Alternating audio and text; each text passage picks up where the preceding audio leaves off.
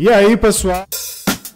Mais um episódio do, do 502 Podcast. Eu sou Gabriel Costa e hoje a gente vai conversar com Júlio Américo, fundador da Liga Canábica, aqui na Paraíba ou no Brasil? É, Liga Canábica Paraíba. Paraíba. Agora é uma associação de caráter nacional. A sede na Paraíba. Show de bola. Então, galera, ó, queria lembrar para vocês que 502 Podcast funciona aqui no Tetris Hub em Manaíra, João Pessoa, tá? Já que a gente tá falando pro mundo todo, né? Tomara que o mundo todo esteja assistindo a gente. Aqui em João Pessoa, Tetris Hub, Coworking é tudo. É, e ó, lembrar também, galera, que a gente tem aqui na tela o QR Code para você mandar um Pix para apoiar aqui o 502. Entra no aplicativo do banco, lê o QR Code, manda aí o que você achar interessante. Paga o quanto quiser, desde que seja acima de 50 contos. Tá bom? Para ficar bem à vontade. Inclusive, Lucas, tu tem o nome da galera aí que apoiou a gente semana passada? Tem. Ramon Jorge e Samuel Cassati. Ramon Jorge e Samuel Cassado. Samuel de novo ajudando a gente aí. Obrigado, galera. É sempre bom ter contar com vocês aqui para poder manter a estrutura funcionando, poder comprar nossa cerveja, água dos convidados. É sempre importante ter vocês participando. Comentem, mandem perguntas. Logo, logo depois vai estar disponível no Spotify, Deezer, Apple Podcast, Google Podcast, no YouTube também, todo canto. A gente está próximo da marca dos 200 inscritos e também das 10 mil visualizações. Então, ó, se inscrevam aqui no YouTube. É muito bom ver vocês se inscrevendo. Né? Estou sempre acompanhando lá, dos comentários também. É, sigam a gente no Spotify, Deezer, no Instagram, arroba 502PDC. É sempre muito bom, galera. Beleza? Tá o quê? Tá muito Tá bom? estourado. Tá estourado? Eita. Então, temos mais essa novidade aqui no 502. Hoje a gente está conversando, é a primeira vez que a gente está usando essa mesa redonda aqui, para trazer um ar mais formal até, e usando o braço também. Então eu já estou sabendo que eu estou falando alto demais, né? Mas assim, tá bom, meu editor? Tá ficando interessante desse jeito? Tá. Tá, né? Então tá bom. Aí Só tá... não fala muito perto, porque senão vai E eu que falo alto, aí dá mesmo certo. deixar alguém surdo. Mas é isso, é sobre isso. Júlio, Julinho, Julinho, eu chamo de Julinho por conta de manhã, né? Que é muito amiga sua. Sim, mas sim. Júlio, Júlio Américo, muito obrigado por ter vindo. É muito bom receber você aqui. É, e acho que antes de tudo seria interessante a gente começar a conhecer o que é a Liga Canábica, afinal. Ah, sim, sim. Antes de tudo, eu queria dar um boas-vindas aí para a galera toda que está curtindo aí o, o, o 502, né? E dizer que é um prazer estar aqui, falar de maconha hoje, é, é falar contra esse preconceito, contra a estigmatização e pelo direito, no caso da gente, direito à saúde, né? A Liga Canábica ela é uma associação, é uma associação que funciona mais como um movimento social de luta em defesa da cannabis para fins terapêuticos, né? É, eu sou pai de uma criança que tem epilepsia refratária, que é aquela epilepsia que não responde a- a- aos medicamentos convencionais, né? Para vocês terem uma ideia, galera, meu filho, ele hoje tem 12 anos. Ele tem um- uma epilepsia que ele chegou a tomar cinco remédios, já fez todo tipo de tratamento e mesmo tomando esses remédios todos antes da maconha, ele tinha entre 30 e 40 crises epiléticas todo dia. A gente só faltava Caramba, enlouquecer, velho. Era, era muito difícil. E aí, quando entrou a maconha na nossa vida, a gente antes tinha um cuidado, era um preconceito e tudo, e a gente teve que romper com isso e começou, soube de, de algumas crianças nos Estados Unidos e aqui no Brasil que estavam começando a usar e que estavam tendo resultados muito bons. E aí meu filho começou a usar. Para você ter uma ideia, hoje meu filho ele começou a usar a maconha aos 4 anos de idade. Ele vai, fez 12 anos agora. Ele agora ele não usa mais nenhum medicamento de farmácia. Ele, quando usava o medicamento de farmácia, tinha eh, pancreatite, desenvolvia eh, disfunção hepática, disfunção renal. Era, era difícil demais a vida de Pedro. A gente achava que Pedro não chegaria à vida adulta. Hoje a gente tem muito mais esperança. Todas as Caramba. taxas de Pedro reguladas. Ele não usa mais esses medicamentos, só usa a maconha. A maconha não tem quase nenhum efeito colateral. Ele dorme bem, está dormindo melhor, come muito, é uma larica danada todo dia. Mas está aí tendo uma crise epilética em média por dia, às vezes passa três, quatro dias sem ter crises. Já chegou a passar um ano sem uma só crise. Caramba. Aos oito anos de idade começou a andar, que ele não andava. Ele não usava os braços, ele não olhava no olho, ele vivia, não controlava o tronco nem a cabeça, vivia assim, feito um vegetalzinho numa cadeira de roda. E era terrível para a gente não se comunicar. Hoje meu filho pega um copo d'água, toma, Meu filho anda, meu filho vem para o lado da gente, abraça, sorri, chora, fica com raiva, tem ciúme. Quando quer alguma coisa, sabe dizer o que quer. Não, não falando, ele não fala. Ele, ele foi muito agredido o cérebro dele, então ele tem um, um, um atraso bem grave do desenvolvimento. Mas avançou coisas que a gente imaginava que ele nunca iria avançar. Então, assim, muito é muito legal o contato com e a Liga Canábica começou a juntar essas pessoas, os pacientes, todas aquelas pessoas que tinham filhos nessa situação. Eu digo muito que o binômio da Liga Canábica é dor e amor. Primeiro sentir a dor e depois empatizar. Por amor a gente vai à luta, por amor a gente vai a, a, atrás do direito à saúde da gente, né? Sim. Nós fomos a primeira associação canábica do Brasil com uma, uma, um registro no CNPJ. A Paraíba hoje é referência em cannabis para fins terapêuticos. No país inteiro, né? No país inteiro. Hoje, hoje, Rio de Janeiro, São Paulo, Minas Gerais, Brasília, todo mundo tem a Paraíba como alguns chamam a Califórnia brasileira, porque aqui a gente conseguiu avançar muito nessa questão do uso terapêutico da cannabis. Se você olhar hoje, tem muita coisa que a gente cons conseguiu fazer. E a Liga Canábica faz esse trabalho, é um trabalho de conscientização política, é, é, de derrubada do preconceito, de, de é um, é um, de conscientização das pessoas para o valor terapêutico da cannabis, para vencer o preconceito e olhar para essa planta que está salvando muitas vidas, dando qualidade de vida às pessoas, né? Então está sendo assim muito bacana essa experiência. E a Liga Canábica hoje representa essa luta, de, de, de uma luta coletiva pelo direito à saúde e a gente quer que isso aqui seja regulamentado que o Brasil possa ter isso, que o Estado possa produzir, que as pessoas possam plantar se elas quiserem ter tratamento também, porque é um direito das pessoas, se quiserem, elas não estão fazendo mal a ninguém. A, a, a, a cannabis, depois a gente vai ter a oportunidade de falar sobre isso. A cannabis ela, ela é um tratamento personalizado e a gente precisa da planta.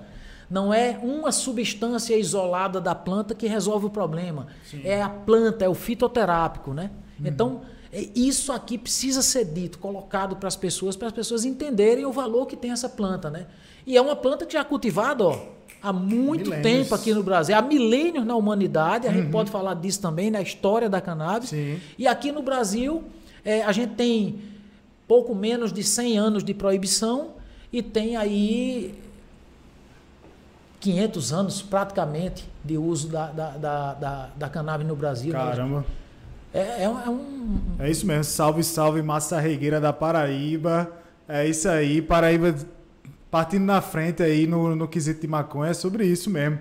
É, Julinho, então, vamos lá. Eu queria entender como é que foi mesmo esse processo até chegar aquele bendito.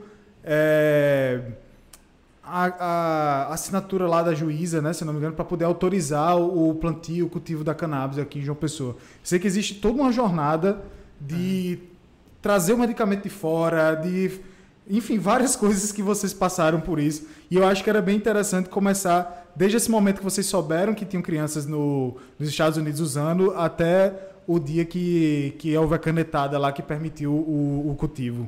Beleza, beleza. É, galera, é, é muito importante a gente compreender que a gente chegou até onde chegou, mas por muita luta e muita coragem. A, a, a luta da gente chama desobediência civil a gente chegou a traficar.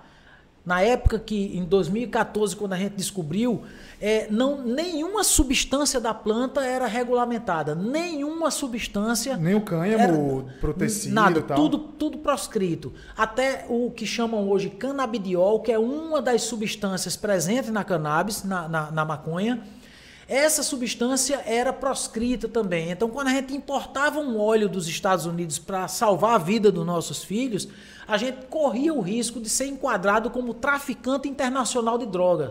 Foi uma coisa assim terrível. A gente é, trazia os óleos dentro de, de, canetas, de coisas assim, várias embalagens que a gente colocava e, e disfarçado para conseguir chegar aqui no Brasil e não ser pego, né? E aí teve um momento que foi pego. E a gente ficou sem os olhos da gente e, e, e, e ficou parado lá, só que eles não sabiam de, de, quem era, de onde tinha partido, né? E para quem iria. É, e aí... E, aí, e o dinheiro investido, assim, é, porque perdeu, com certeza... Perdeu tudo. E não era barato isso, né? E não era barato. Para você ter uma ideia, hoje eu pago por um óleo de, de, de cannabis vindo dos Estados Unidos, um óleo, 100 ml de um óleo, dois mil reais. É um, para você ter uma ideia, é um vidro desse que é o tratamento de 30 dias do meu filho. Então, Caramba. no mínimo, eu tenho dois mil reais por mês para ter que, que sustentar o tratamento de meu filho. É, aí, aí o que é que acontece? Diante disso aqui, a gente começou a entender que a gente não era só pai e mãe de, de crianças com epilepsia que estava buscando óleo de cannabis. A gente era um segmento da sociedade ao qual estava sendo negado o direito legítimo à saúde. Isso aqui é que, que foi para a gente. Aí a gente procurou o Ministério Público Federal e nos tornamos o primeiro estado do Brasil a entrar com ação coletiva pelo Ministério Público, nos entendendo como, como um segmento da sociedade que precisava ser olhado. E a gente ganhou, e até hoje tem os 16 pacientes de 15 famílias. A gente pode comprar óleo de qualquer parte do mundo, de qualquer país, sem passar pela Anvisa, sem precisar de autorização. Até hoje é assim esses, esses 16 pacientes. Mas a gente não ficou aí não, né? A partir dessa trajetória iniciada aí, a gente começou a levar para a sociedade isso aí. Fizemos passeatas. Lembro aqui. muito de uma passeata na lagoa que eu fui. É, tem, tem, tem. A gente fez aqui na, na, na, na, na, na, na praia, aqui, no Busto de Tamandaré, até o Bahamas lá. Sim. Foi uma passeata. A gente fez um ato público na Praça da Paz, nos bancários, em vários bairros da cidade. A gente começou a fazer atos públicos e levar para a população isso. A gente foi em, em, em universidades particulares, começou a conversar com o pessoal da Universidade Federal. Fomos bater na Polícia Federal. Fomos reclamar porque, porque tinham apreendido o óleo da gente. Aí levou um monte de gente, assim, de mães, com as cadeiras de roda, com as crianças, dizendo: tá vendo aqui? E se fosse seu filho? Meu filho tá sem óleo, tá convulsionando assim. Aí botava uma crise assim, mostrava pro cara no celular, gravado uma crise epilética do filho. O cara, o, o- superintendente da Polícia Federal, chorou, aperreado, né? Meu amigo. E eles, naquela época, com o maior preconceito, ele disse: Nós vamos fazer vista grossa para vocês. Eu digo isso aqui é, extraoficialmente. Eu não posso estar dizendo isso, mas não, não- hoje a gente pode divulgar isso. Mas na época eles vão fazer vista grossa porque a gente entende o que é a situação dessa. Eu sei o que é isso. Tô vendo aí na, na cara da gente o que é, o que vocês estão passando. Aí pronto. A gente foi bater no Senado, estava sendo discutido um projeto de lei de regulamentação da cannabis para uso adulto, que é o uso que se chama recreativo também, o, o uso terapêutico e, e os usos religiosos, ritualísticos, tudo. E a gente foi bater lá. Chegou lá a Paraíba em 2014, agosto de 2014. E a gente foi lá e mandou o recado, e foi quando começou a- essa, essa coisa a crescer. Aí a gente se juntou com várias outras pessoas que tinham de outros estados, e no final de 2014 a gente estava fundando a primeira associação de pacientes de cannabis no Brasil, mas sem registro. Não teve registro, não tinha registro ainda nem nada.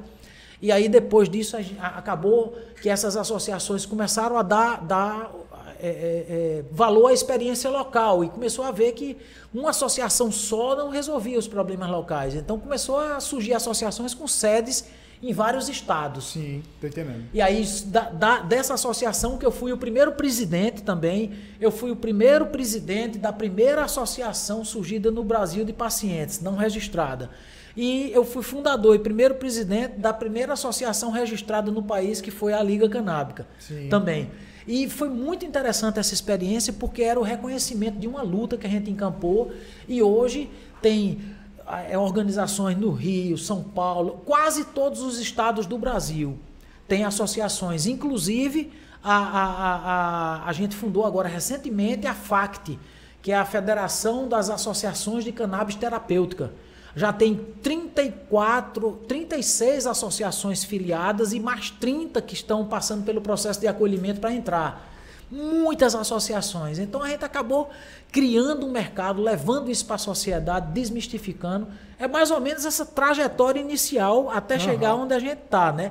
Tem uma outra coisa também. Duas associações estão aqui na Paraíba, que são as duas de referência. A Liga Canábica, por essa postura política e muito desenvolvida nessa questão de políticas públicas, de usos tradicionais, de conhecimento, de disseminação, de pesquisa, tudo. A Liga Canábica referenciada é isso. E a Abrace, que é uma outra associação que em 2017 teve a autorização, foi a primeira no país, a ter uma autorização para cultivar cannabis, beneficiar a matéria-prima e produzir derivados de cannabis para os associados. Hoje a Abrace atende a cerca de 23 mil pacientes Caramba. em todo o país. E a autorização que a Abrace teve foi graças ao trabalho político da Liga Canábica. Hoje. Então a gente acabou sendo referência no país nessas duas vertentes, tanto na produção como na discussão política e de políticas públicas, né? Tô entendendo. Cara, é uma trajetória muito massa. Eu, não, eu confesso que eu não tinha esse conhecimento tão amplo assim do, do que era a, a luta da Liga Canábica específica, as conquistas que, que teve. E, por exemplo, antes de 2014, antes de vocês é, encamparem aí, capitanearem essa, essa luta por meio da Liga Canábica, existia algum outro tipo de tentativa aqui no, no Brasil de legalizar ou então descriminalizar a maconha, alguma coisa do tipo? Tá. É, é existe, sempre existiu assim, desde 2004, se eu não me engano, que foi com, começou a surgir o movimento das marchas da maconha no Brasil, Sim. né? Então, existia já no Brasil movimentos coletivos antiproibicionistas, mas que trabalhavam muito mais nesse, nesse âmbito da regulamentação de modo geral, para uso adulto, tudo. Uhum. É, só que esses coletivos eram muito estigmatizados e aí não conseguiam deslanchar na população. É, com o movimento de pacientes que vieram a, a, a, posterior a eles, e a gente tem um agradecimento a esses movimentos, as marchas da, da maconha, os coletivos antiproibicionistas, eles foram pioneiros e eles já falavam de, de propriedades terapêuticas da cannabis. Eles falavam já. E aí o movimento dos pacientes começou partindo disso aqui, começou a ampliar e levar isso para a sociedade a partir da vertente do uso terapêutico. Então, foi aí que começou a população a olhar mais, porque a gente chocou essa população. Sim. Imagine se fosse seu filho tendo 40, 30 crises epiléticas por dia e você sabendo que tem um remédio vindo da maconha que pode melhorar o quadro dele que nenhum outro remédio consegue. O que é que você faria? Então, esse discurso aqui foi chegando para a sociedade, a gente começou a fazer muito trabalho de conscientização e hoje você tem quase 80% da população brasileira que é a favor do uso terapêutico da cannabis de todas as formas. Caramba. Júlio, sinceramente, como é que é você estar tá no, dentro de casa assistindo seu filho tendo 30, 40 crises epiléticas num dia?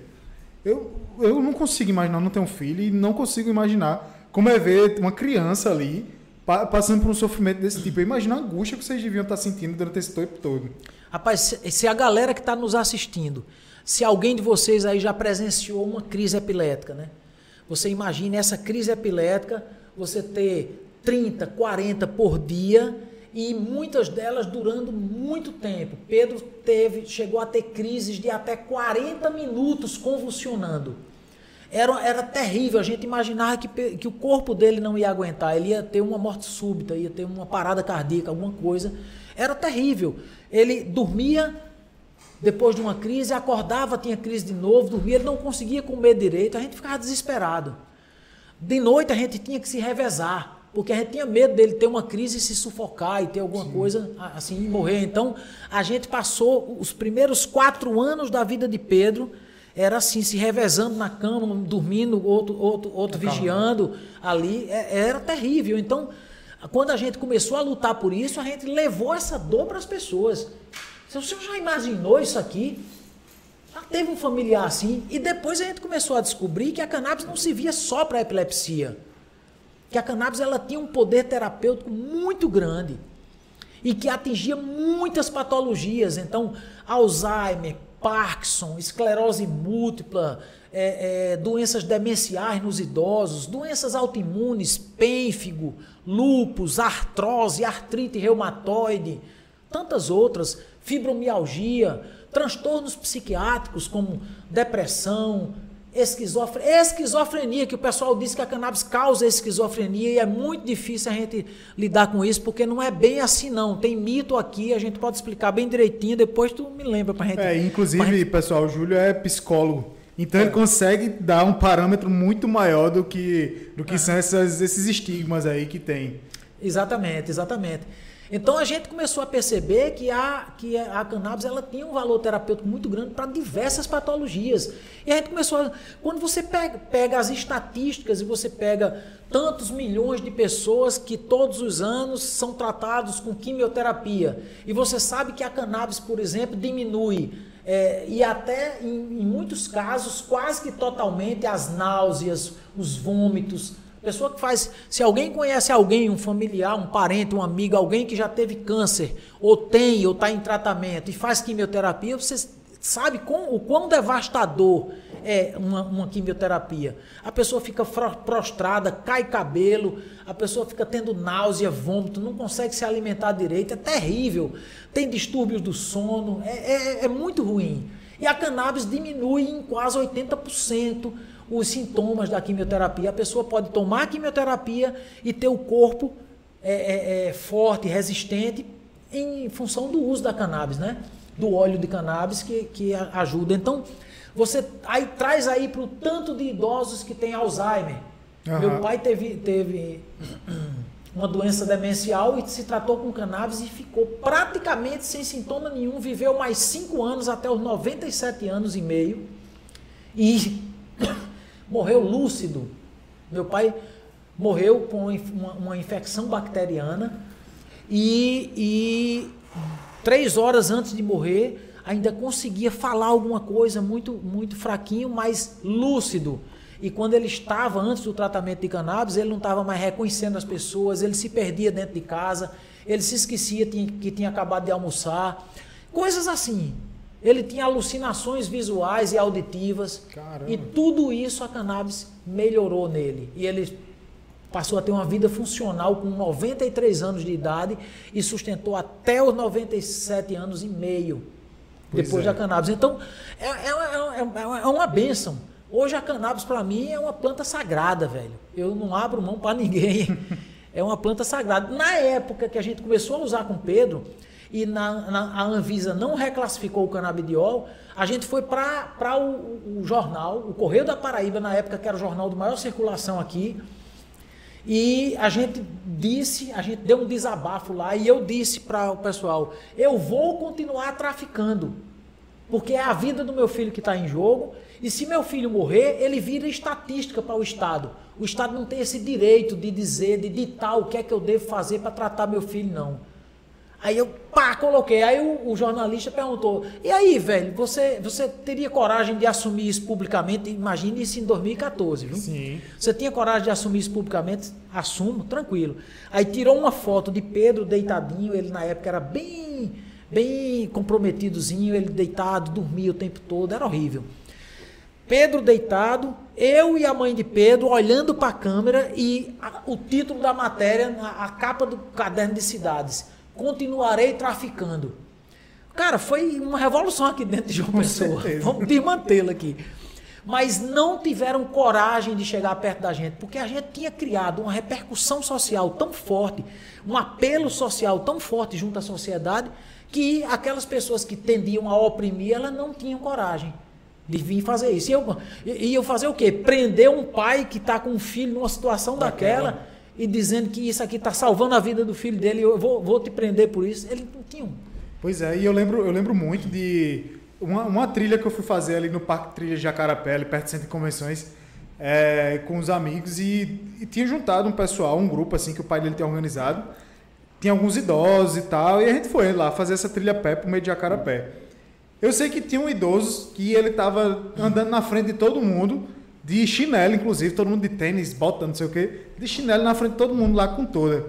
Aí, quando foi no final, o pai desse meu amigo contou que ele, eu não lembro o nome dele, mas ele tinha mal de Parkinson severo.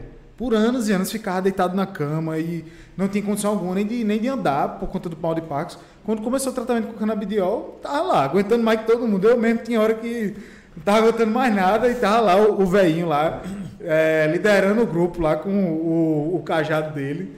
Muito massa. Agora, uma coisa que eu me pergunto. Cada vez mais, quanto mais você fala, quanto mais eu leio sobre o assunto também, eu vejo o quanto de benefícios que existe na cannabis, no canabidiol e tudo mais. Mas, assim, são só flores? São só benefícios? Ou quais são as contraindicações? O que é que existem os casos onde a cannabis ela não tem efeito, por exemplo? Tá, veja só. A primeira coisa que é bom a gente esclarecer é que todas as pessoas concordando ou não com a cannabis, achando ótimo e achando demônio a cannabis, elas produzem substâncias semelhantes à cannabis dentro do próprio corpo. Foi descoberto no início da década de 90 por um cientista israelense chamado Rafael Mecholan. Ele descobriu que nós temos um sistema chamado sistema endocannabinoide, que é um sistema de receptores e de produtores de substâncias semelhantes aos canabinoides, que são substâncias próprias da cannabis. E esse sistema é um dos mais importantes e vai ser a grande revolução da medicina do século 21. Ele é um sistema que é regulador de todos os outros sistemas no organismo da gente. Ele controla apetite, humor, sono, metabolismo, é, emissão de hormônios no corpo, o funcionamento dos sistemas, do sistema de dor, do sistema cardiovascular, do sistema de propriocepção, que é coordenação motora, tudo. Tudo é controlado por esse sistema endocannabinoide. É por isso que você vê a cannabis associada ao tratamento de tantas patologias. Uhum. Patologias neurodegenerativas, patologias autoimunes, patologias inflamatórias. É, como é que pode isso? Por que milagre é esse dessa planta? Não é milagre nenhum, é sistema endocannabinoide. Uhum. Agora, o sistema endocannabinoide ele é muito particularizado. Uhum. Então, a tua necessidade de canabinoides hoje, nessa situação que você está vivendo aqui, é uma.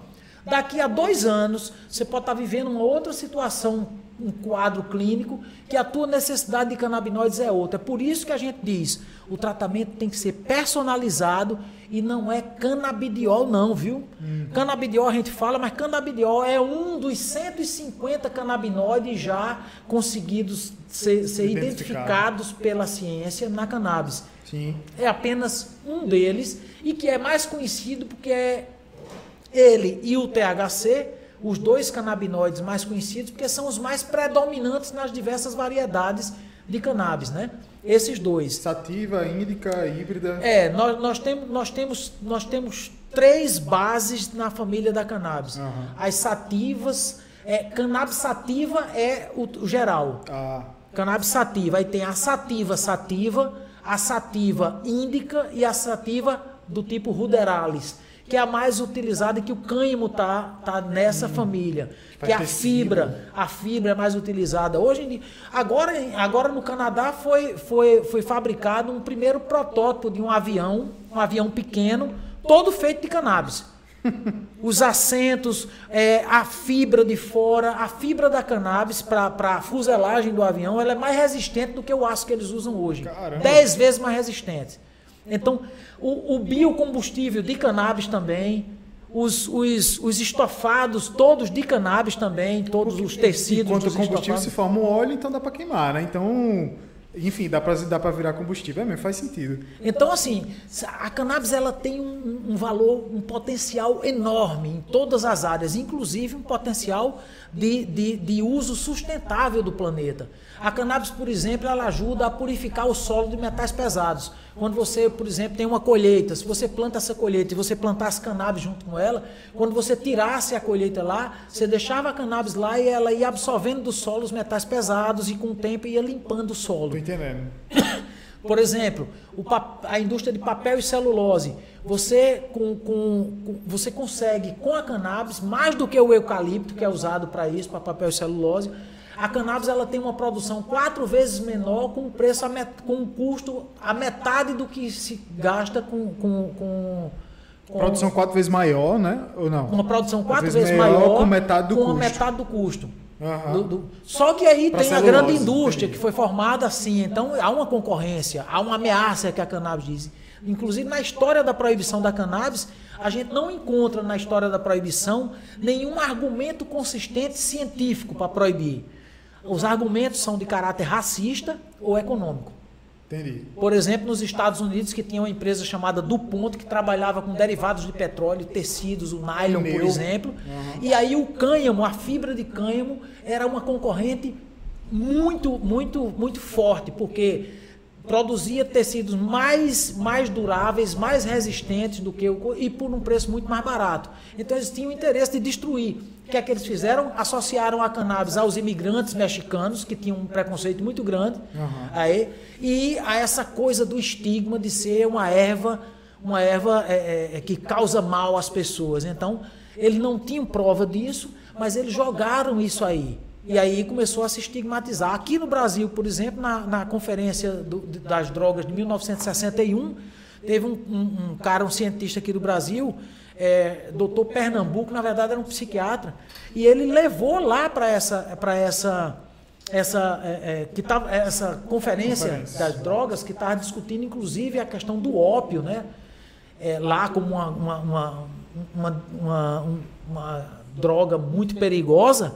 E ele diz: Olha, vocês não sabem, mas tem uma droga muito mais perigosa do que isso, que está surgindo aí, não sabe, a maconha, a cannabis. Aí, aí começou a estigmatização disso aí também. Nos anos foi, 60, então?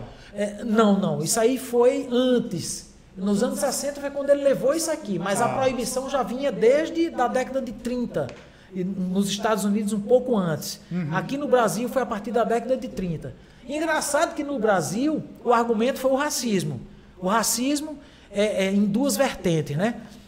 Primeiro, os negros aqui do Brasil, até a primeira metade do século XX, o samba, a capoeira, o candomblé eram todas práticas proibidas, porque vinham dos negros e os negros africanos eram tidos como raça degenerada, é, raça inferior e que podiam, com os seus costumes, com as suas práticas, contaminar as outras camadas sociais mais sofisticadas, a aristocracia, a burguesia da época.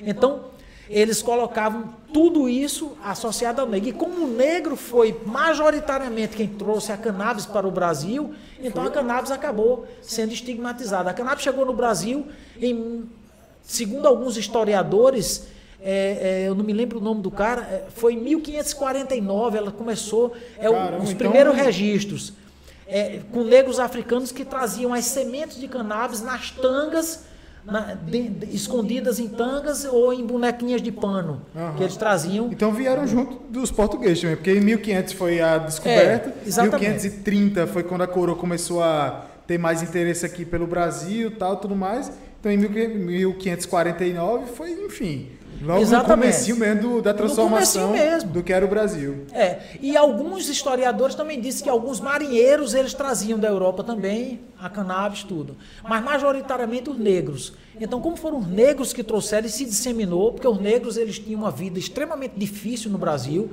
Imagina as torturas Sim. que eles passaram com, com a escravidão, né? como, eles, como eles sofriam, as privações, as torturas, de todo jeito, a, a morte de muitos deles, inclusive. Então, eles, a cannabis ajudava muito a eles suportarem isso. Então, eles faziam uso da cannabis para conseguir suportar aquela dor difícil. E se disseminou, inclusive, entre os, os índios também, na época. Várias tribos indígenas, elas pegaram essa tradição dos do negros e tem... Até hoje nós temos comunidades indígenas no Brasil que têm a cannabis incorporada à sua cultura de forma secular, que vem passando pela ancestralidade, né, de pai para filho, tal, de geração para geração. Então, essa, essa, essa trajetória aqui da cannabis ela é muito forte. E por isso que a cannabis hoje ela tem esse valor, né, esse valor tão grande. Não só terapeuticamente, mas se você olhar assim, em vários campos, a cannabis ela tem isso aqui. E né? até teve uma coisa que você falou aqui no começo da, da do podcast sobre é, como não dá para olhar só para o canabidiol, só para o THC. Não dá para extrair só, só isso. Tem que olhar para a planta. A planta tem que ser consumida como um todo. Por isso você falou sobre cultivar, mas por quê? É, exatamente. Por quê? A gente começa a perceber que a, a, o canabinoide isolado, hum. ele, muitas, ele muitas vezes ele pode até ter uma melhorazinha na doença mas já existem pesquisas, inclusive tem uma revisão sistemática publicada por um farmacêutico, um farmacologista daqui do Brasil, que já estuda a cannabis há pelo menos 15 anos, Sim. Fabrício Pamplona, e ele publicou uma revisão sistemática, que é um dos estudos mais consistentes, é, é um compêndio de estudos clínicos, né, que ele vai juntando e tirando, e mostrou que os extratos eles são mais eficazes é, é, eles são têm menos efeitos colaterais e são mais seguros. Por quê? Porque no extrato você tem você tem todos os outros componentes da planta. No extrato você não tem só canabidiol isolado, você tem a planta toda ali. Na planta tem 150 canabinoides. Os 10 canabinoides, já tem pelo menos 10 canabinoides que tem já estudos mais consistentes. Muitos deles com diversas propriedades para tratar diversas condições clínicas.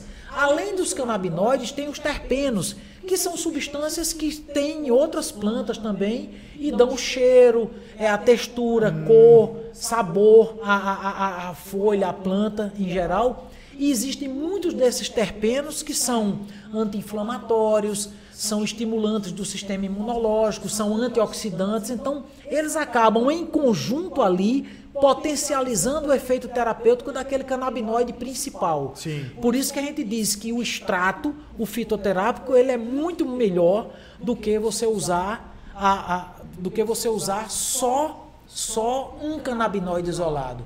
Entende? O extrato ele acaba sendo muito melhor. E, e, e isso se justifica também porque quando você vai para o extrato, você, quando, quando, você vai para o canabinoide, por exemplo, o THC, o THC ele tem uma ação analgésica e tem uma ação anti-inflamatória também, mas o canabidiol ele tem uma ação anti-inflamatória mais potencializada.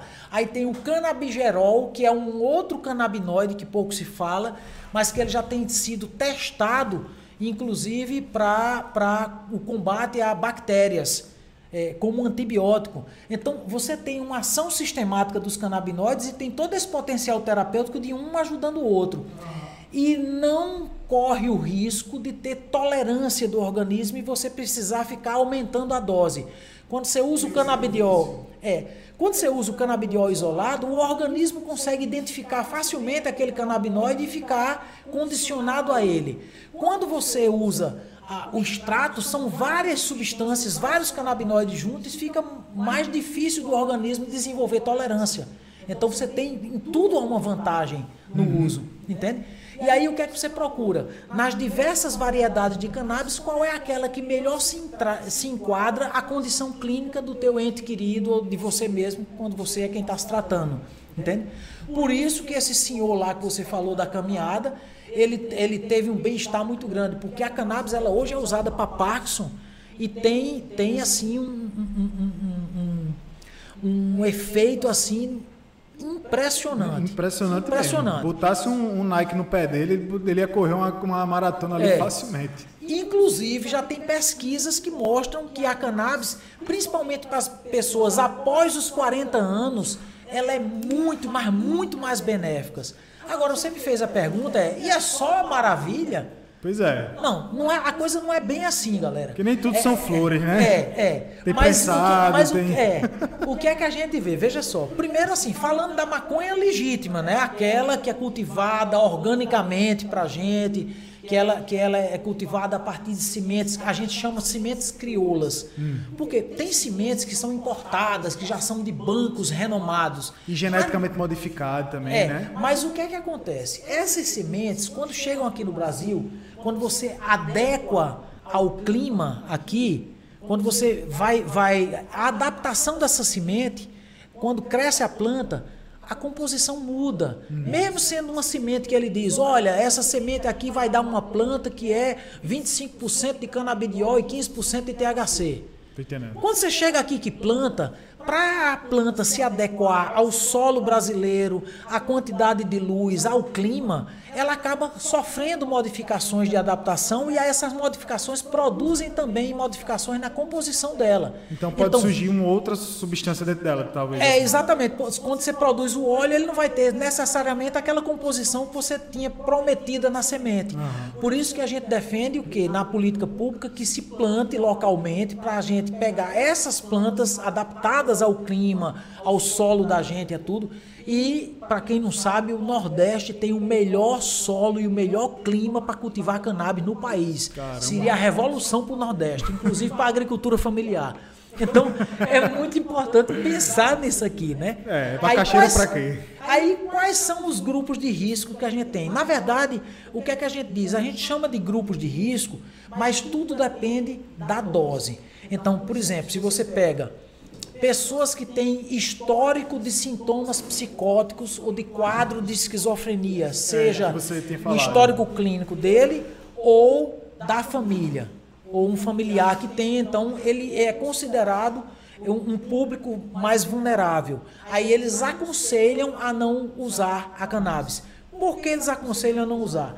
Não é que não é não usar, é ter cuidado com a dose. Porque veja só, a cannabis ela atua no sistema endocannabinoide dessas pessoas. Aham. Então, se ele já tem um histórico e a cannabis ela, ela pode, ela pode é, é, precipitar uma crise, não é que a cannabis vai causar, é que ela pode alterar o sistema endocannabinoide na pessoa que talvez ela não, ela não tivesse preparada para aquilo. Então desequilibra e aí pode é, desencadear. O que é que acontece com a esquizofrenia? É, quando, quando você usa a cannabis, depende, é muito a dose que você está usando. É, se você passa da dose, você tem uma necessidade de canabinoides e tem uma vulnerabilidade lá naquela área, e você usa uma quantidade de canabinoides maior do que você precisa, se a vulnerabilidade é aquele quadro clínico, ela, vai, ela pode ser desencadeada. Mas desencadeada uma crise, entende? Não é produz a, a, a, a, a- Então a- seria, a uma, patologia. seria uma overdose de maconha, então. Seria, é, seria, por exemplo, uma dose maior do que a necessidade da pessoa. Porque não é uma coisa. Porque a gente imagina uma dose muito alta. Sim. É, overdose, uma coisa assim. Mas seria, por exemplo, eu, eu, eu preciso de, de, de uma certa quantidade de canabinoides para equilibrar o meu sistema endocannabinoide. Aham. Uma quantidade X. E aí eu boto X mais um pouquinho. Aí já começa a desequilibrar, entende? Entendi. com esse X mais um pouco. Então, se a pessoa tem essa vulnerabilidade, a tendência dela é desenvolver essa vulnerabilidade. Por isso que diz isso. Mas, por exemplo, até o THC, que o pessoal diz que é o bicho-papão, é o que causa o barato e tal, não sei o que, que pode causar uma, uma, uma síndrome de, de, de, de ansiedade, uma, uma crise ansiosa, uma crise paranoide. Então, a cannabis, ela tem isso aí, mas depende muito da dose. Porque, por exemplo, é, é, há pessoas que têm sintomas psicóticos e são tratados com maconha. Caramba. São tratados com maconha. Só que é uma maconha de uma variedade que tem mais canabidiol do que THC, porque o canabidiol é um antagonista do efeito psicodélico do THC também. Ah. Ele minimiza. Então, Então uma planta quer- que se equilibra, então. é uma planta que tem na composição mais canabidiol do que THC, por exemplo. Ou uma planta que tenha mais THC, mas que seja numa dose pequena. Por exemplo, o meu pai ele desenvolveu sintomas de alucinação visual e auditiva, que são sintomas relacionados a quadros psicóticos. É, meu pai desenvolveu isso aqui. Nós usamos um óleo de cannabis bem diluído, cinco gotinhas duas vezes ao dia, ele deixou de ter esses sintomas. Então melhorou o sintoma dele e era THC, um óleo rico em THC. Então depende da dose. Agora, como a população não tem acesso a essas informações, que isso é fruto de estudos, de pesquisas científicas, aí vai pelo preconceito muitas vezes. A falta de informação gera esse tipo de preconceito. Outro grupo de risco são é, é, mães lactentes e grávidas. Grávidas e lactentes, aquelas que estão amamentando ou estão grávidas. É, como não se tem, porque durante a formação do feto, a formação principalmente do sistema neurológico dele e tudo, há uma produção de endocannabinoides muito grande. Até os 18 anos, até os 18, 20 anos, você tem um cérebro em maturação. Aí o que é que acontece? Como ele está em maturação, ele produz muitos canabinoides. Se você joga mais canabinoides, você pode desequilibrar esse processo de maturação e gerar, por exemplo, uma síndrome amotivacional, como eles falam. Mas isso não é conclusivo, entende? Aí o que é que acontece? Isso depende da dose novamente. Por exemplo, meu filho tem 12 anos. Ele usa um óleo rico em canabidiol e um outro óleo rico em THC. E a combinação desses dois óleos garantiu para ele mais foco, ele conseguiu desenvolver mais, ele foi ao contrário disso. Mas por quê? Porque meu filho, pela agressão que ele sofreu na infância com as crises, ele ficou com um sistema endocannabinoide deficitário. Entendi. Então, produzindo menos canabinoides do que ele necessitaria. Então, a complementação é necessária, inclusive de THC. Entende? Aham. Então, é, é- é o mito que vem, né? Aí tem. Qual, qual é o outro grupo de risco, meu Deus? Ah, São esses, né? São, são lactentes, é, as pessoas com, com quadros de esquizofrenia, as pessoas com grávidas e, e esse que a gente colocou, que é os jovens até os 20 anos, por aí, né? Que diz nessa fase, por isso que não é aconselhável. Então, não se aconselha por uma cautela, entende? Porque o cara, quando vai fumar maconha, por exemplo, ele não está medindo a dose, ele fuma.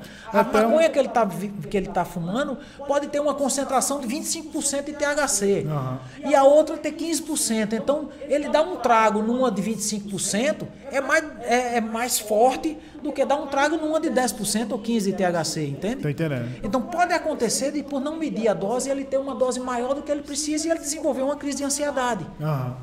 Entende? Era até o- justamente a minha próxima pergunta, assim, para entender o- qual seria a diferença da administração, assim, do, do, do, do THC, da, da maconha, na verdade.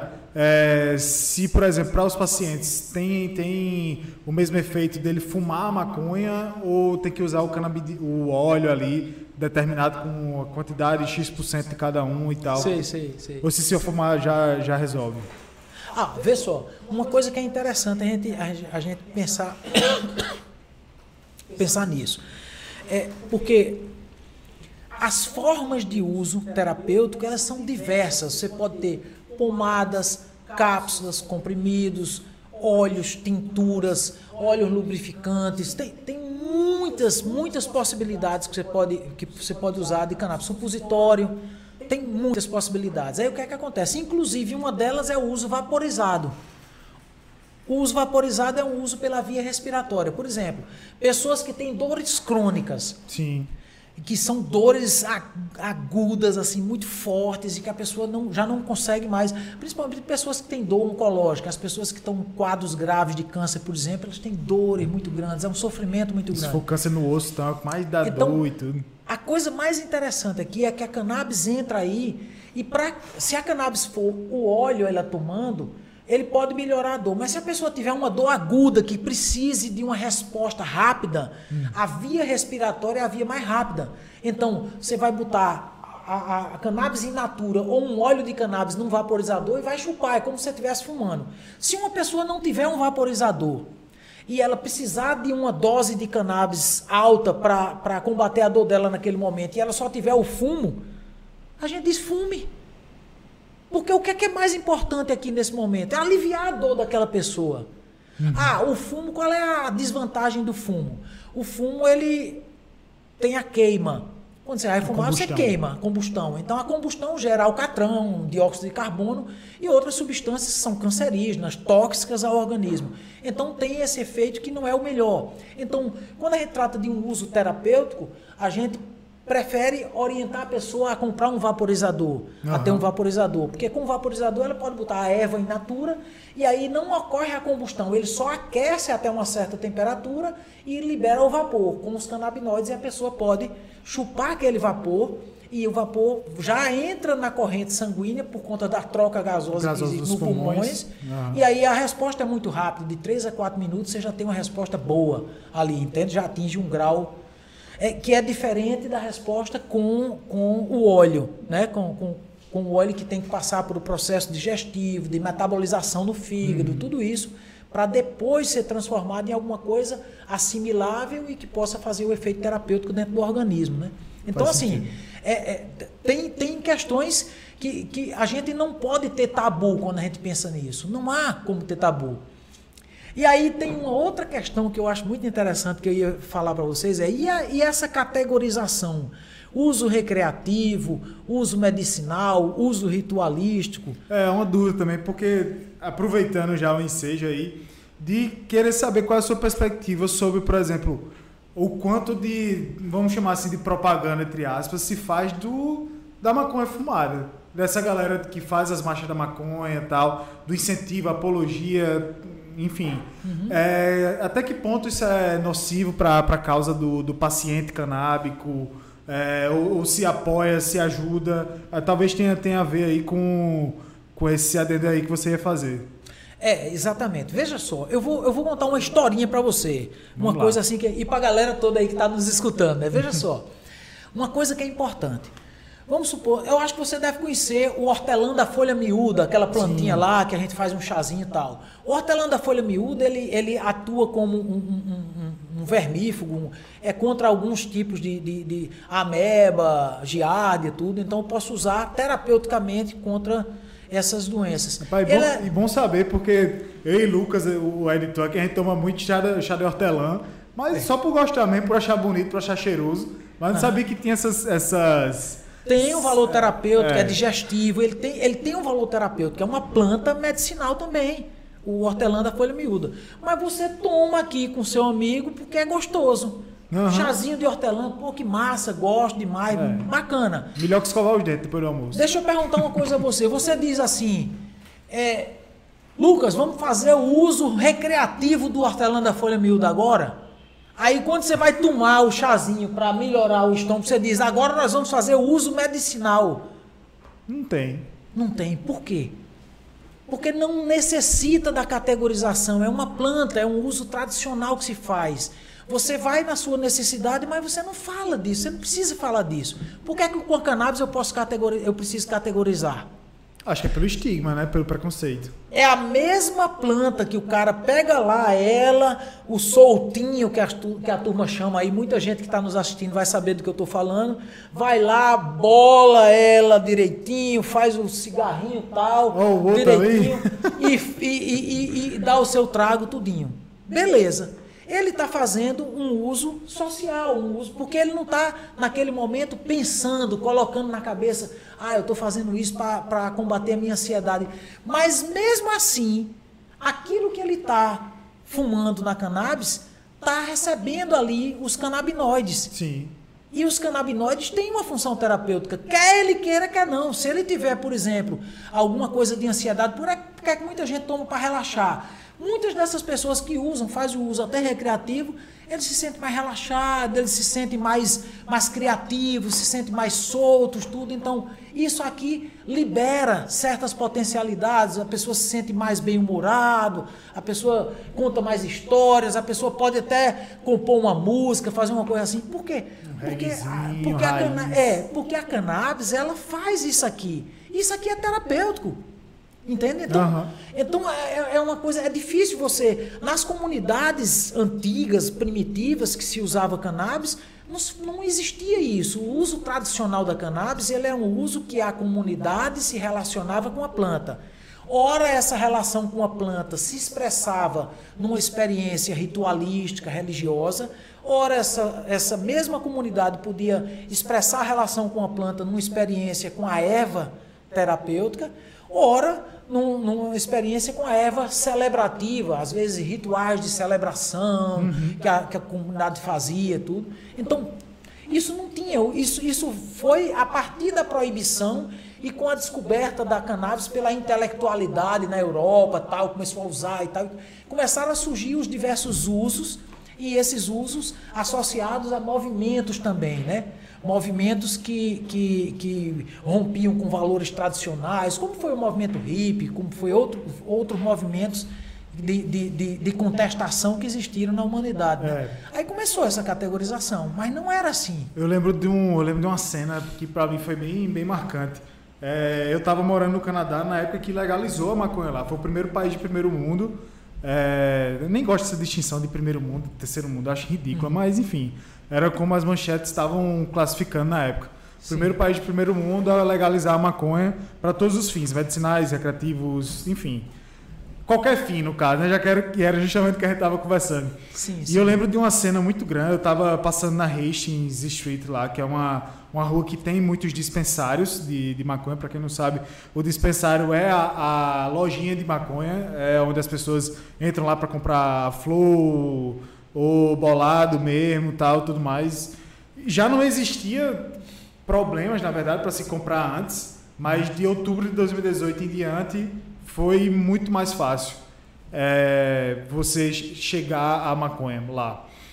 E eu lembro de uma cena muito marcante, foi de uma pessoa que eu não sei qual era a condição dela, mas ela claramente estava numa condição nervosa, de um determinado surto, alguma coisa assim.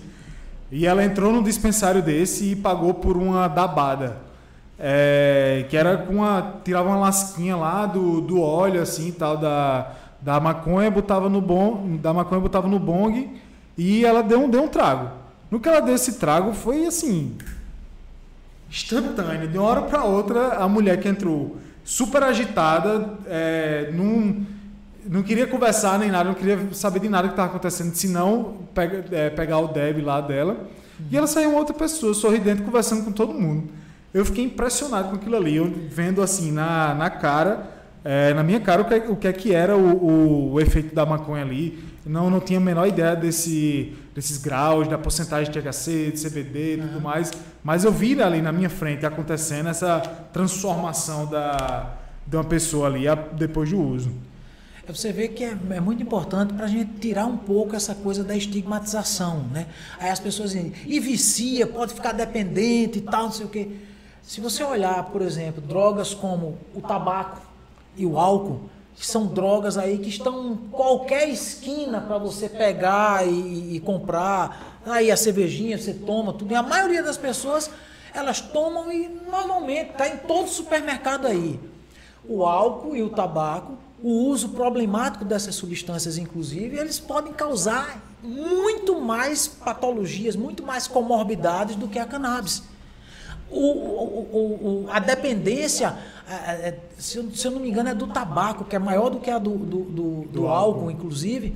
Ela, chega, ela fica assim, tipo, a cada 10 usuários, 3, três é, usuários ele, ele, eles, eles tendem a se, a se tornar, a fazer uso problemático. A cannabis é a cada 10, um. Muito e mesmo diferente. assim tem uma outra coisa que é importante. O álcool pode matar por overdose. Hum.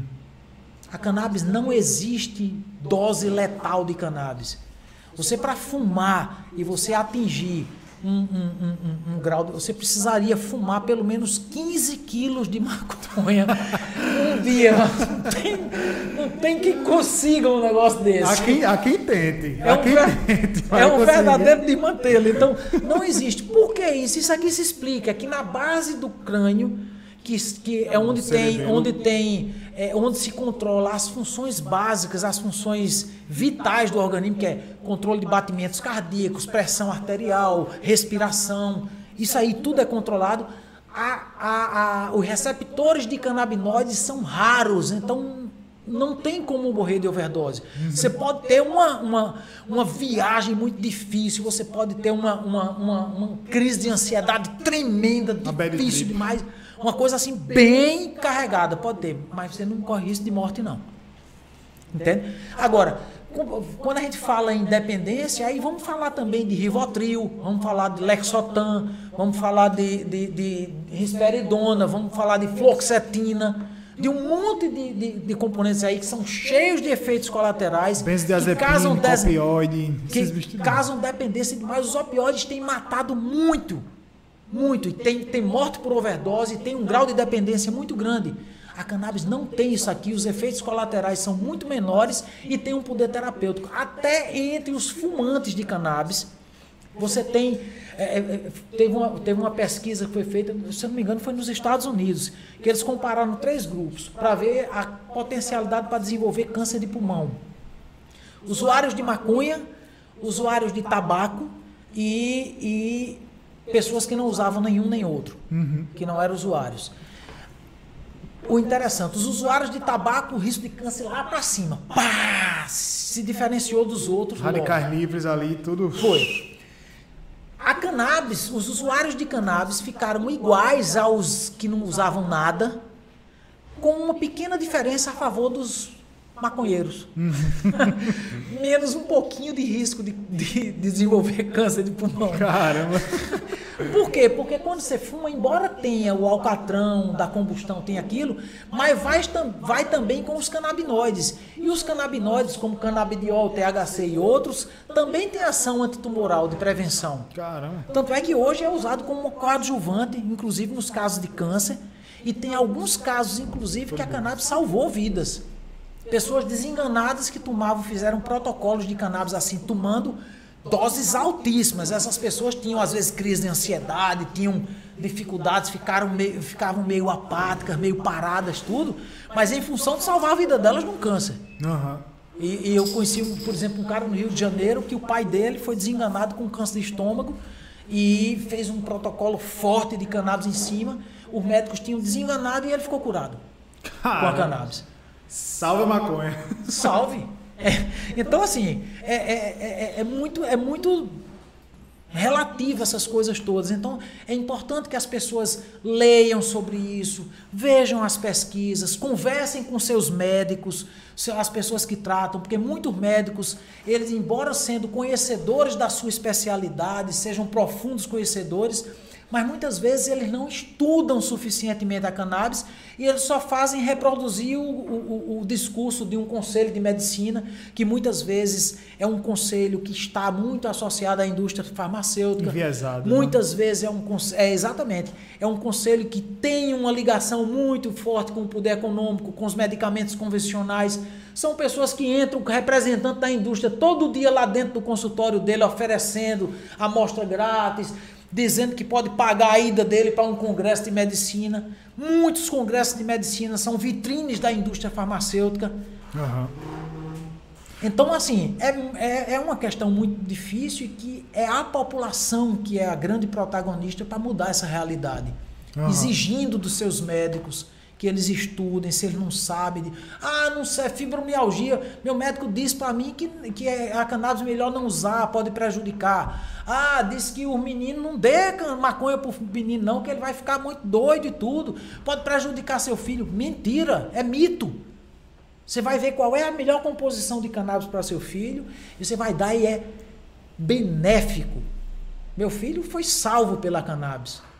Os outros remédios estavam matando meu filho sem resolver o problema dele. Meu Caramba. filho tá aí para contar a história. Que história, viu, bicho? Eu tô todo arrepiado aqui, porque eu conheço boa parte assim, da, da história de, de Pedrinho e tudo mais, então eu sei como é que, como é que foi essa luta toda.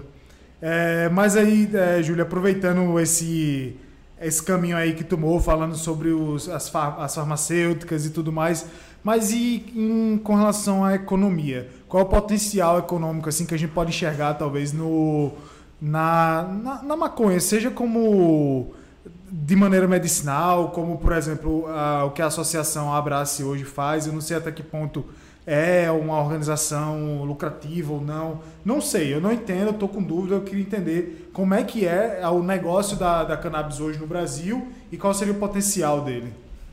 Olha, eu partiria primeiro do mundo assim, que a hum. cannabis hoje no mundo ela se tornou uma commodity. Você pode olhar nas bolsas de valores, você pode olhar nas, nas startups de investimentos, que elas estão criando investimentos em cannabis para as pessoas, para as pessoas terem retorno. Por que, é que eles estão fazendo isso? Porque eles estão vendo o potencial de crescimento da cannabis. Seja no campo da medicina, que está cada vez mais se expandindo o uso, para você ter uma ideia você pega a Abraça aqui, ela, ela, ela não tem muito tempo, ela tem de 2017 para cá, depois da autorização, e já atingiu 23 mil pacientes, são 23 mil famílias que estão é. sendo cobertas aí. Então é, é, é uma coisa muito sério que está acontecendo e cada vez mais você tem pesquisas confirmando o potencial terapêutico da cannabis no câncer. Pega quantas pessoas você tem aí fazendo quimioterapia no Brasil hoje. Só de epilepsia você tem 2 milhões e meio, parece, de, de, de, de, epiléticos que tem refratários. Aí você pega, vai pegando. Quantas pessoas tem com câncer? Quantas pessoas tem com Alzheimer hoje no Brasil? Quantas pessoas tem com Parkinson hoje no Brasil? Quantas pessoas tem com fibromialgia hoje no Brasil? Quantas pessoas estão com depressão, com crise de ansiedade, com transtorno do estresse pós-traumático? Quantas pessoas com artrite reumatoide, com esclerose múltipla? E aí você vai. Então, quando, quando a, a, a, cannabis vai sendo usada, a pessoa que usa e que tem um efeito bom desse você falou de Parkinson, ela vai dizer para os outros.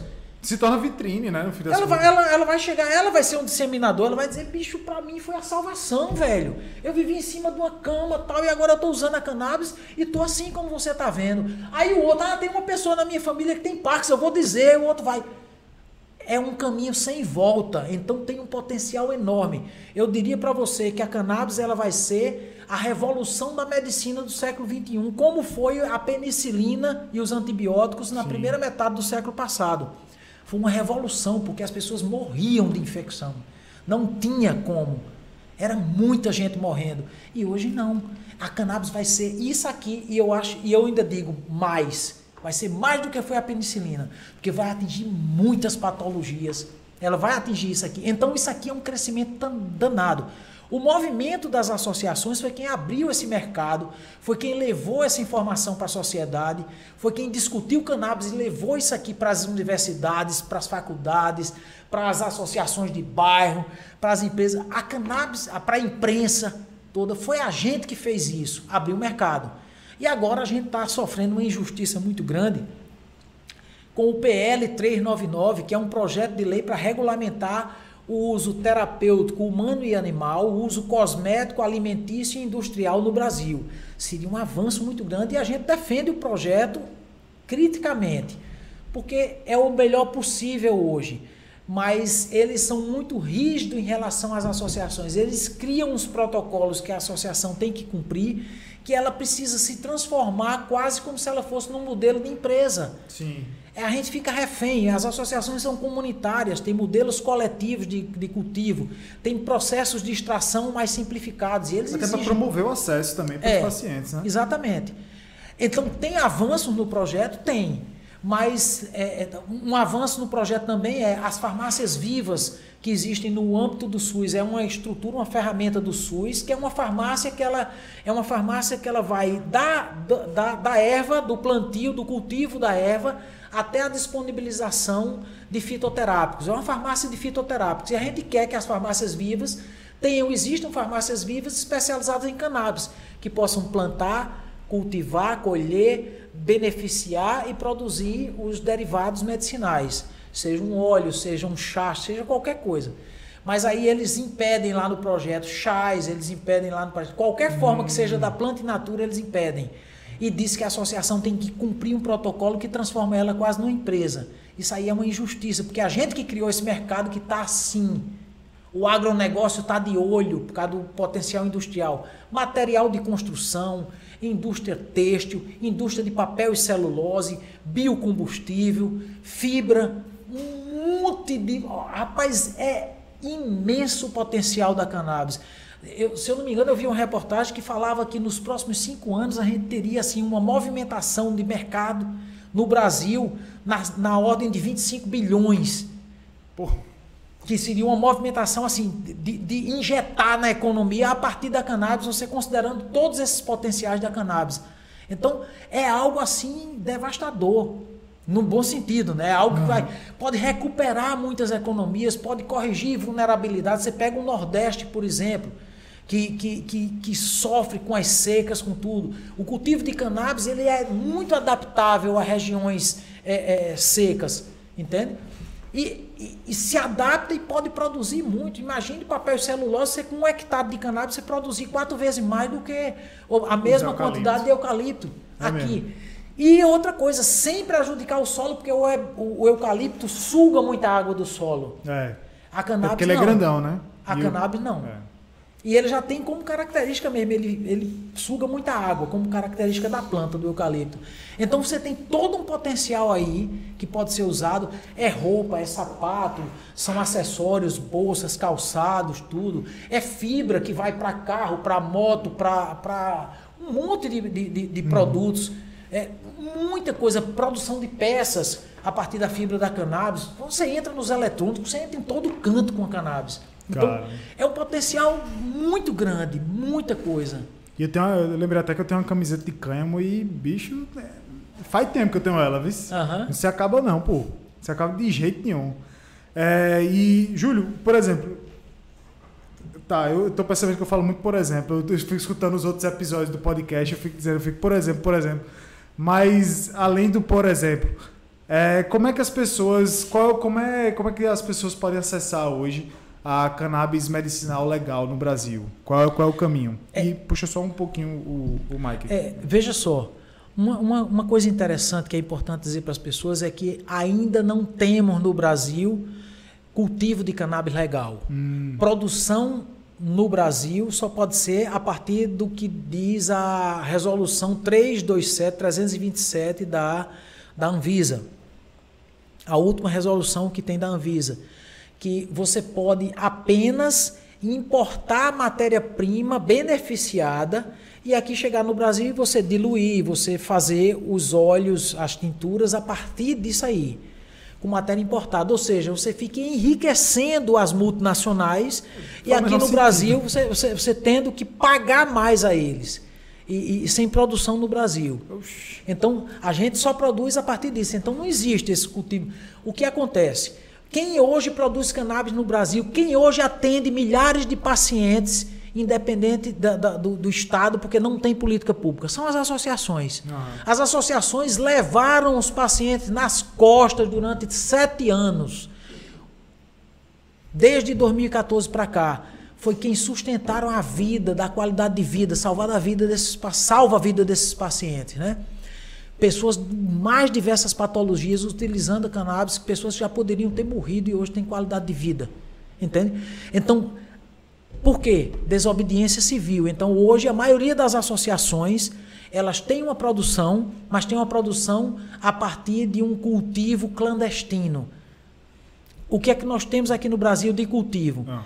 A Abrace, hoje, que tem uma, um- um- uma autorização desde 2017, e aí essa autorização judicial tem se confirmado nas, nas outras instâncias, né? Por enquanto, eles estão seguindo adiante e aí tem Estão tão- acobertados. estão acobertados.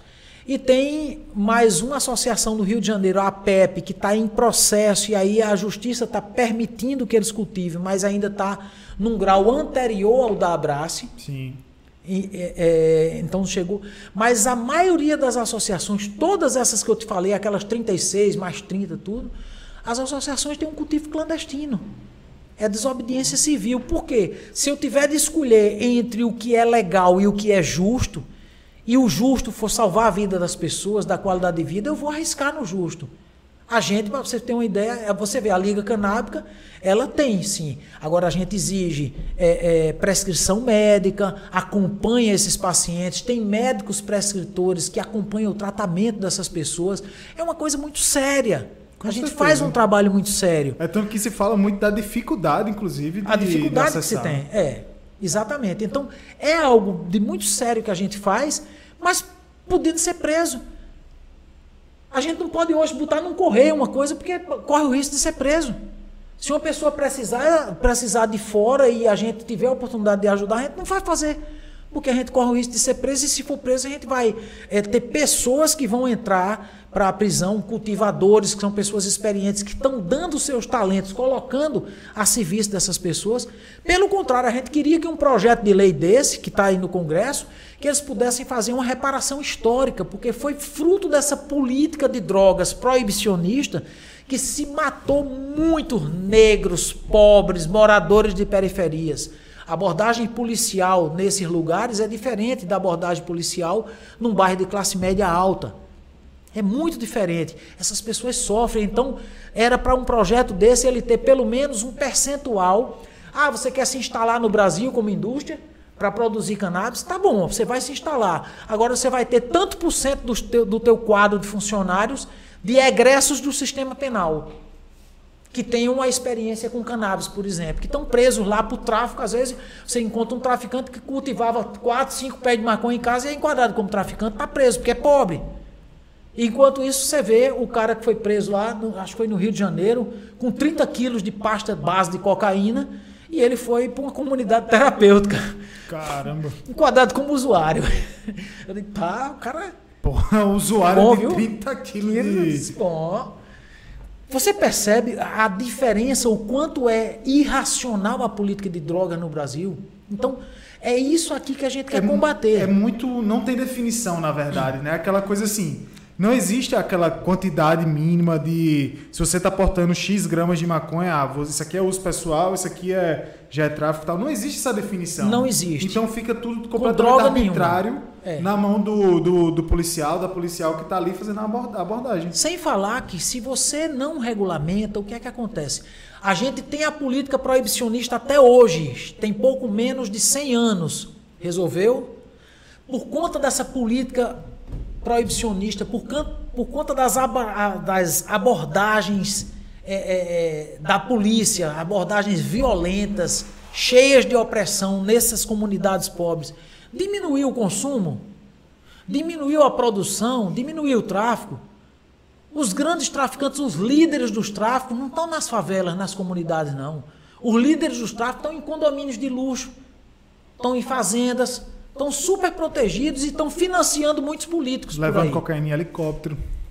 Exatamente. Então, Calma. você, você percebe o quanto é injusto isso aqui. O quanto é injusto. Então, o que garantiria isso era você ter uma política de drogas que você definisse ali a quantidade, tudo direitinho, e aí você regula essas drogas. O que é que você vai garantir? Que as pessoas estão no lugar delas usarem um prensado onde se mistura metais pesados é, com, com, com outras substâncias, onde você tem a coisa maltratada com fungo, com bactéria, com um monte Barata. de coisa, com um monte de coisa que você pode encontrar lá dentro, você vai ter o controle do Estado sobre isso. Isso aqui é redução de danos. As pessoas iriam consumir, mesmo o, o- o- o uso adulto que se faz, né? Mesmo isso, elas iriam consumir algo de qualidade, o Estado teria impostos, teria empregos, teria uma série de coisas, e você poderia fazer um trabalho de redução de danos, por exemplo, até o, o trabalho com aquelas pessoas que fazem uso problemático de substâncias, o trabalho que as pessoas fazem nas comunidades, o trabalho que as pessoas fazem através do SUS, com as pessoas que fazem o uso, o- o- são dependentes químicos, como diz a história, que fazem uso problemático, seria muito melhor, porque você ia trabalhar, por exemplo, a cannabis, tem pesquisas lá em São Paulo de, de, de usuários de crack e usuários de cocaína, dependentes químicos de crack e cocaína, que através de um, de um- de um trabalho com o uso da cannabis de procedência, eles conseguiram quase que 100% deixar, conseguiu libertar-se do, do- da dependência química de crack e de cocaína. Sim. E, São muito mais e degenerativos. 68% deles deixaram até a cannabis depois. Quer dizer, é irracional a política de drogas no país. Não se ouve a ciência. Está provado que se você faz um trabalho de redução de danos, isso aqui é muito mais eficaz do que você ter o Estado investindo em comunidade terapêutica, o que é uma coisa, inclusive, que vai contra o Estado laico, né? Porque a maioria das comunidades terapêuticas são São confessionais. São confessionais. E o que é que ela faz? Você vai lá tratar o cara e o cara é obrigado a se enquadrar, participar de cultos, participar de missa, participar de seja, seja o que for, de palestras, entrar no esquema de formação deles, tudo. Não é assim. Isso aqui não é respeitar a liberdade dessas pessoas. Elas têm direito à saúde delas a ser tratadas e continuar com os princípios dela, com aquilo que elas acreditam. O Estado é laico, isso aqui é uma questão de saúde pública. O Estado não era para estar investindo em comunidade terapêutica, era para estar investindo no sistema único de saúde, para fazer um trabalho com dependentes químicos, isso como política pública, entende? Para qualquer pessoa. E isso é possível de se fazer, entende? A comunidade terapêutica, se ela quiser existir, ela pode existir, mas ela vai fazer campanha, ela vai fazer para garantir o sustento dela, E como falando, comunidade. falando em redução de danos, até eu lembro, de novo, desse tempo aí no, no Canadá, eu lembro que era nessa mesma rua que eu falei, a Hastings, ela tem a divisão do, da Hastings Oeste e, a- e da Leste. E Sim. na Leste, eram justamente onde ficavam, tipo, a maioria dos, dos viciados em drogas, viciados em heroína, principalmente. E era muito comum você estar tá passando lá nessa rua e ver as pessoas injetando e tudo mais. E existia uma, uma existe uma, uma lei lá, um, um, regulamento municipal de que todos os banheiros de qualquer local, prédio, etc., são públicos, primeiro ponto. E segundo, eles têm que ter um lixo daquele de descarte de objetos perfurocortantes, uhum. que era justamente para essas pessoas que iam fazer a, a administração lá de, de enfim, de, de, heroína e outras coisas. Sim, sim. E eu lembro também, falando em relação à regulamentação do, do Estado, eu lembro que uma das coisas que foi muito criticado na, a partir da, da legalização da maconha lá no Canadá, que foi o seguinte, existiam diversos dispensários lá no, no Canadá. Vou falar mais de Vancouver, que foi onde eu mais conheci. Existiam diversos dispensários lá em Vancouver que eles funcionavam sob uma determinada licença, que era muito cara, inclusive, para se adquirir essas licenças, coisa de 25, 30 mil dólares para você ter essa licença para poder vender maconha lá, antes da legalização. É, tinham que seguir prescrição, tal, tudo mais, mas, é, como eu já falei, não era tão regular, enfim, tinham diversas coisas assim, é, que eu acredito que colocou em xeque isso aí.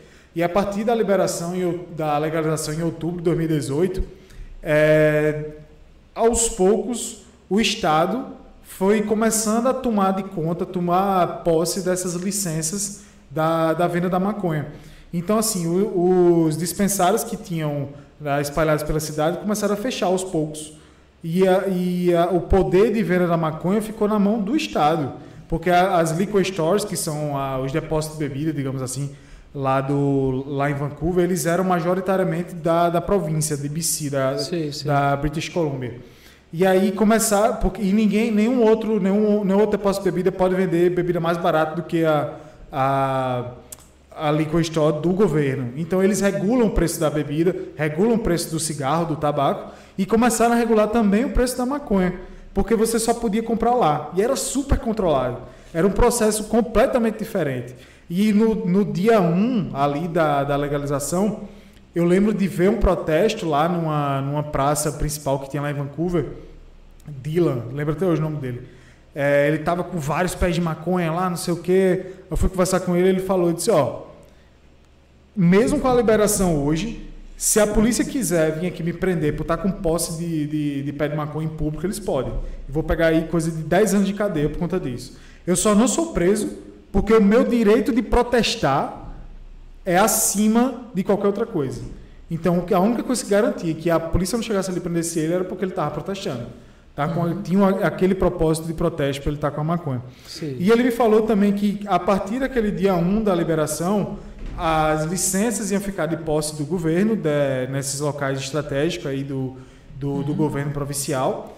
É, e que a única, o único dispensário ali naquele momento que estava autorizado a vender era em Kamloops, que era uma cidade tipo duas, três horas de, de Vancouver. Ou seja, a partir daquele momento, para você comprar maconha legal no Canadá, você tinha que sair três horas de carro de Vancouver para poder comprar. Então foi um processo muito doloroso, digamos, assim, Sim. para os dispensários e para os usuários, é, de forma adulta ou medicinal é, essa legalização. Então, mesmo a legalização, ela tem que ser muito pensada, ela tem que passar por um, um, um, processo muito cuidadoso, muito cauteloso mesmo, de estudo, de comportamento, de teste e tudo mais. E aí, Júlio, eu queria entender, como é que você enxerga a, a legalização de fato da maconha? Onde eu pudesse ir agora ali na esquina, na frente do restaurante, e acender um cigarro de maconha. Como é que você enxerga isso? Tá, veja só o que, o que aconteceu com o tabaco o tabaco está regulamentado, né? Sim. No Brasil, as pessoas podem. Então. O que é que o, que o país fez nos últimos 10 anos? 10 anos não, acho que mais, muito mais. Eles vêm fazendo um trabalho de conscientização. Você proíbe, foi proibida a, a propaganda do tabaco. É, nas carteirinhas de cigarro tem lá o cigarro causa não sei o que, não sei o que, causa impotência, você pode é, morrer de brocha. câncer. Aí bota umas, umas fotos bem impactantes, bem tal. impactantes, assim, tudo. Então, isso aí nos últimos 10 anos diminuiu em 30% pelo menos o consumo.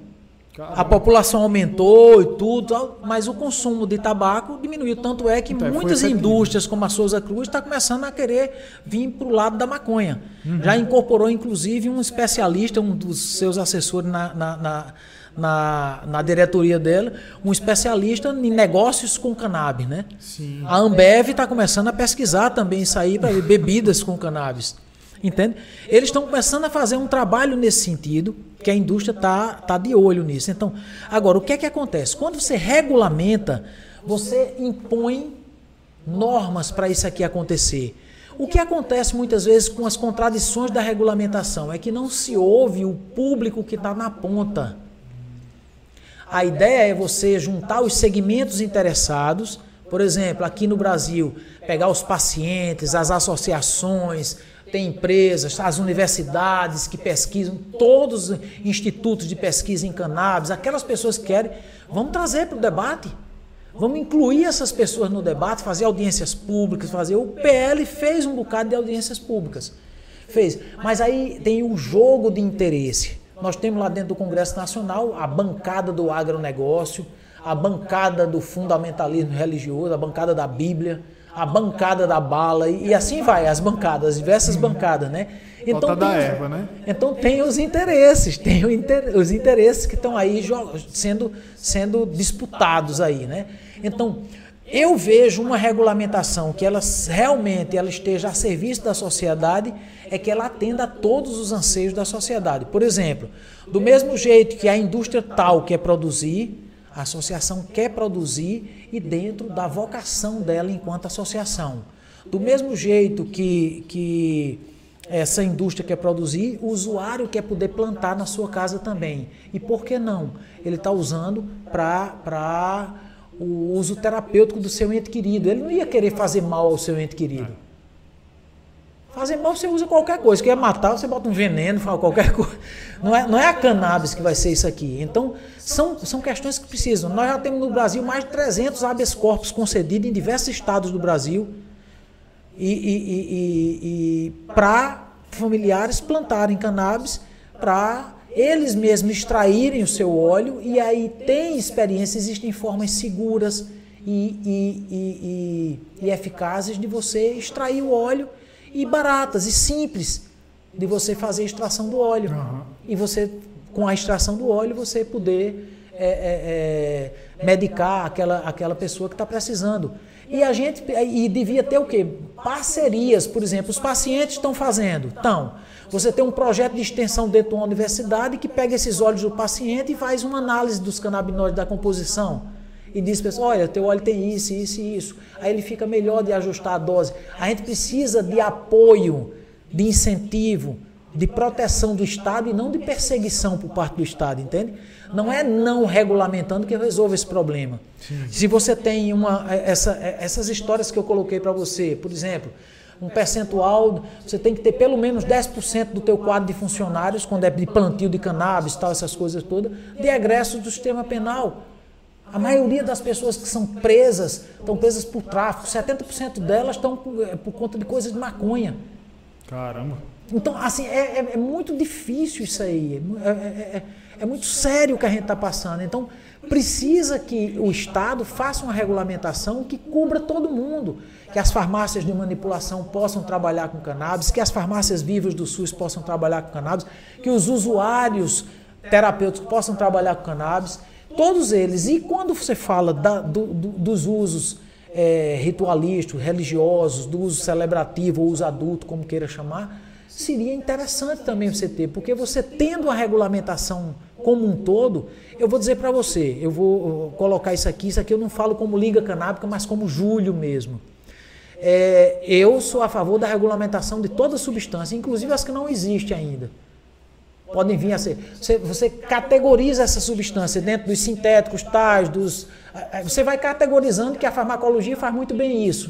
Então você categoriza, você coloca normas para o uso daquelas, daquelas substâncias, você coloca quantidades para o uso e formas de você lidar com o usuário daquela substância. Então, o que é que eu, o que é que eu garanto? Eu garanto que o Estado vai estar ali controlando, que a política pública vai estar ali cuidando daquelas pessoas que um usuário de, de, de, de, de heroína, por exemplo, ele vai ter uma seringa descartável à disposição dele e vai ter um controle do Estado para tentar conscientizá-lo aí diminuindo aos poucos e controlando para ver a saúde dele como está, oferecendo outras opções como redução de danos, como é o caso da cannabis. Eu posso, de repente, ajudar esse cara a sair de uma dependência forte de heroína por conta da cannabis. Esse cara vai passar a usar cannabis que é quase nada prejudicial à saúde. Eu tenho um irmão que morreu por conta de álcool. Morreu de cirrose hepática, devastado, meu irmão. Se, ele, se o vício dele fosse maconha, ele estava vivo. Se dependesse da questão do corpo dele hoje. Eu tenho certeza. Entende? Então, uma política pública ela precisa olhar isso o controle do Estado, por exemplo. Se as empresas querem produzir, sim, mas o Estado tem uma produção, o Estado controla também pesquisa, o Estado tem uma Embrapa, por exemplo, que pode ter um banco de cimentos que pode fornecer e trazer dividendos para o Estado. Desenvolver pesquisas colocar, também. Desenvolver pesquisas de novas variedades de cannabis mais adaptáveis aos, ao, a, a, cada região do país. Desenvolver é, é, novas é, é variedades de cannabis que são são é, mais resistentes a pragas, e isso não precisa ser é, a, através de modificação genética, não. Existem formas biológicas sustentáveis de você fazer cruzamentos. Através de cruzamentos você vai fazendo isso. Entende? Então, trabalhar com isso, trabalhar com orgânico. O cultivo, todo cultivo de cannabis no Brasil é orgânico. Não pode ser de outro jeito. Por quê? Você vai estar protegendo o solo, você está protegendo as pessoas e você está criando também produtos de qualidade. Sim. Entende? Produtos muito mais puros, muito mais. É, é, é, é que, que tem o seu potencial todo explorado. Né? Então é, é sustentável isso, é, é, importante você ter isso. Que massa. Você... Bom mesmo. Lucas, antes de tudo, Hoje é aniversário do nosso querido editor aqui, Lucas. Parabéns, cara, de novo, novamente. Tem muito Tiago Hortelã ali para Parabéns, Lucas. fazer os recreativos depois. é, tem alguma pergunta aí da, da galera pra gente? Tem não? É, deixa eu dar uma checada aqui. Hum, não foi dessa vez, então. Mas é isso. É, ah, eu lembrei agora. Eu que não abri a caixa de perguntas pro pessoal. É, culpa é toda minha. Não, não se preocupa, tranquilo. É, Júlio, de verdade, foi, foi ótima essa conversa aqui com você. Abriu, esclareceu muita coisa para mim. Eu imagino que deve ter esclarecido muita coisa também para para quem está acompanhando de casa, no, no YouTube, depois acompanhar no, no Spotify, Deezer, Apple Podcast, Google Podcast e tudo mais. É, que bom que existem associações tão sérias e tão engajadas em, em, pautas que fazem, que são caras à população brasileira, seja de, é uma pauta de saúde, na verdade, mas é também uma pauta de, de liberdade, eu acredito, de, de poder de escolha sobre, sobre como se tratar, como se cuidar, como levar a sua vida. É, obrigado por tudo isso também, obrigado por ter vindo.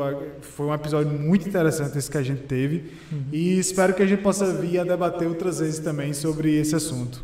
Sim, sim, sim. Eu queria agradecer a cada um, a cada uma que está nos assistindo aí também. Dizer que é um prazer estar tá aqui é, é, e que é, é, é, é, muito importante a gente vencer esse tipo de preconceito. Hoje eu diria que o meu grande agradecimento é a meu filho, Pedro, porque foi por conta dessa história que ele viveu, de sofrimento, de dor dele, que a gente pôde abrir também essa, essa questão para o mundo, que não é uma questão só de saúde, é uma questão de direitos humanos. Não há como falar dessa regulamentação da cannabis sem a gente falar também em, em direitos dos negros, questões raciais, é, questão de vulnerabilidade social, exploração econômica, concentração de renda, direitos das mulheres, são mães que estão aí, que, que iniciaram esse movimento.